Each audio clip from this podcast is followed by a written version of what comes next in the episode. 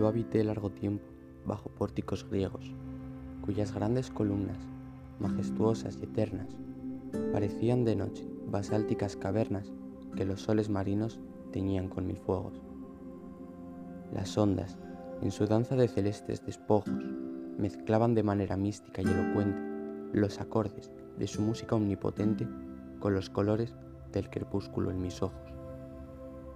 Allí viví en las voluptuosidades calmas, en el azul, las olas, los raros esplendores, y entre esclavos desnudos, impregnados de olores, que a mi frente traían frescura con sus palmas, cuyo solo cuidado era profundizar esa secreta herida que me hacía llorar.